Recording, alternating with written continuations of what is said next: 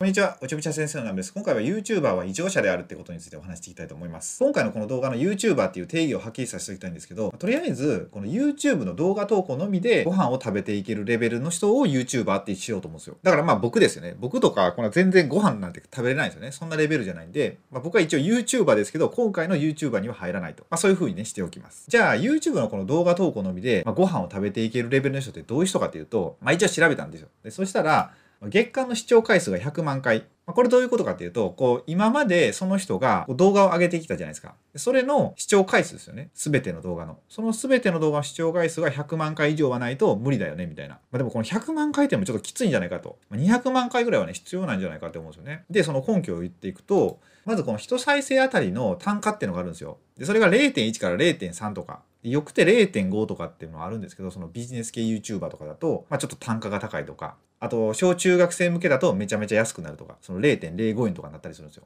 結構これまちまちなんで、まあ何とも言えないんですけど、まあ、例えば0.1円やったら、この100万回再生やったら、まあ、10万円しかもらえないんですよ、月。そしたらもうバイトレベルじゃないですか。100万回再生されてても。まあ、0.3円だったら30万なんで、まあ、一応生活できるレベルではあるんですけど、まあ、一応100万回っていうのにしておきますね、今回は。で、そうするとですよ、どんだけ日本にはいるのかと。その月間の視聴回数100万回。このデータは2019年の末ぐらいのデータなんで、今2020年の7月なんでもうちょっと増えてると思うんですけど、まあ、約2500チャンネルあるんですよ。で、2500チャンネルってあっても、結構こう有名な方ってサブチャンネル持ってたりするじゃないですか。それも合わさるんで、まあ200前後ぐらいかなと思うんですよね。その YouTuber の数としては。複数でやってる方もいるんで、まあ2000ちょっとぐらいですかね。まあ、そんな感じだと思ってて、じゃあこれどれぐらいの人数がいるかっていうと、この YouTuber。この YouTuber っていうのは、まあ僕とかも入るわけですよ。そのやりたて、まあ、初心者とかまだ今からこれからやっていくぞっていう駆け出しの YouTuber とかも入れて、その YouTuber の中の0.3%以下なんですよね。だからこれ今どんどん増えていってるんで、このパーセントはどんどん低くなっていってると思うんですけど、だから0.2とか0.1とかになってる可能性もあるんですが、それぐらいしかいないんですよ。で、これどれぐらいの数かっていうと、2020年の4月1日、東大の入学者数が3117人やったんですよ。まあ、それぐらいしかいないっていうね。まあ、これちょっとわかりにくいんで次の出すと、日本人の中で、その日本の総人口いるじゃないですか。でこの中で考えたら0.00016%しか YouTube でご飯を食べていけないんですよ。だそれが、まあ言うたら東大の入学者数とまあほぼ変わらないですよね。だ日本の全員がまあ東大を受けようとしたらこんな確率なわけですよ。大体。それぐらいの確率でしか、まあ、YouTube でご飯を食べていけないんですよね。これかなりハードルが高いことやと思うんですよね。このプロ野球選手とかよりも結構きつい数字だと思うんですよ、これって。で、それで、まあ一回この正規分布図っていうのをね、まあ、見ていこうかなと思うんですよ。あの、これウィキビディアからね、ちょっと引用させてもらうんですけど、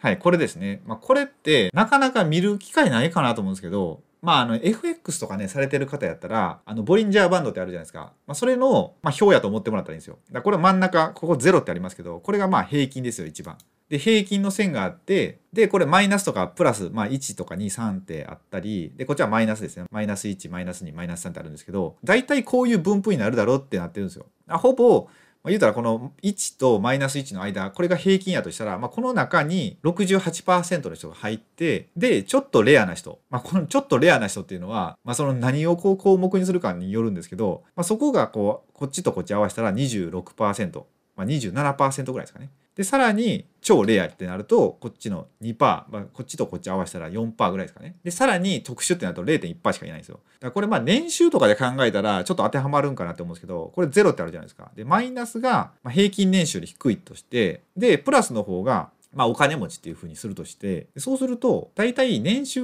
1000万ってまあ成功者とかなんか言われるじゃないですか。月収100万をみんな目指すとか言ってますけど、それって確か、えっ、と、まあ、月収100万とかってそんないないと思うんですよね。確かね3%ぐらいかな。今最新のデータがちょっとわかんないですけど、確か2018年で3、4%ぐらいだったと思うんですよ、確か。でそれって、まあここに入るわけですよ。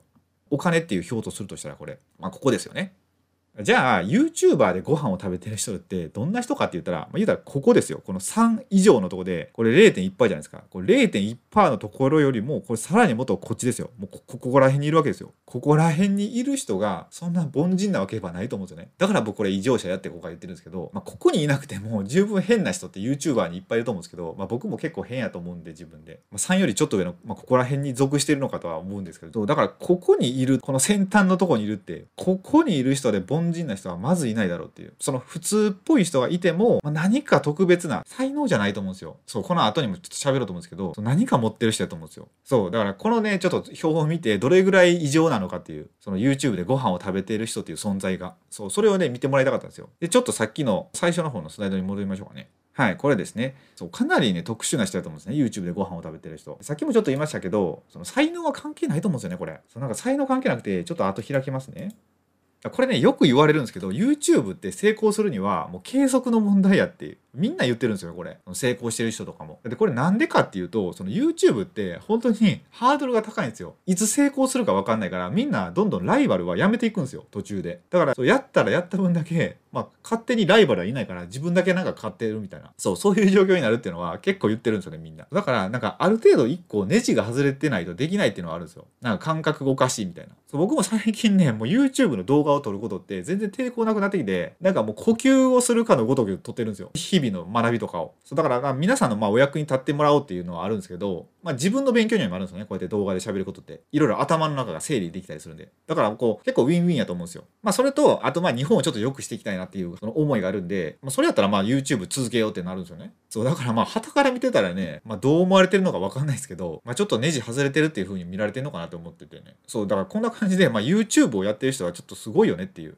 そう異常者っていうそのいい意味でですね、うん、だから言うたらだって東大に入学する人も結構異常じゃないですか。それぐらい頭がいいって。だってエジソンでしたっけ？なんかエジソンかな？ピカソかな？なんかそういうすごい芸術家とかも昔はめっちゃこの子絶対あかんっていうふうなんか ADHD かなんか発達障害か何かっていうふうに言われてんのに。結局すごい功績残すじゃないですか。だからさっきのその分布図で言うとそのマイナスにめっちゃ触れてるのか、まあ、プラスにめっちゃ触れてるのかって成長するまで分かんないですよね。大人になるまで。まあ大人になるっていうかまあ死ぬまで分かんないないと思うんですよそのピカソも売れてる間に売れた絵って1枚ぐらいでしょ死んでから評価されるようになったりとか、まあでもそれまで絵を描き続けたわけじゃないですか。そう。だからね、まあ何が大切かって本当継続ですね、これ。うん、これは本当に思いますね。で、これって、で、今回これ言ったのが、まあ、YouTube ってそれぐらいハードルが高いよって話してたんですけど、だからまあお金が稼げないのかっていうとそうでもないですよ。まあ最後にこれ言いますけど、それって、まあ、YouTube でもお金は稼げるってことですね。だって YouTube の登録者ってあんま関係ないんですよ。それいかに濃い人たちがいるかっていう、そこが大事なんで。だって、登録者が200人とかでも、ちゃんとビジネス成り立ってる人もいるし、うん、これはね、全然数字は関係ないんですよ。その広告収入ってとこだけ見たらダメなんですけど、そこから自分が何か商品を売ってるとか、サービス持ってるとかで、そこにつなげたら、まあ、どれだけでもね、多分ビジネスできると思うんで、まあ、そんな感じでね、まあ、YouTube を本当されてない方で、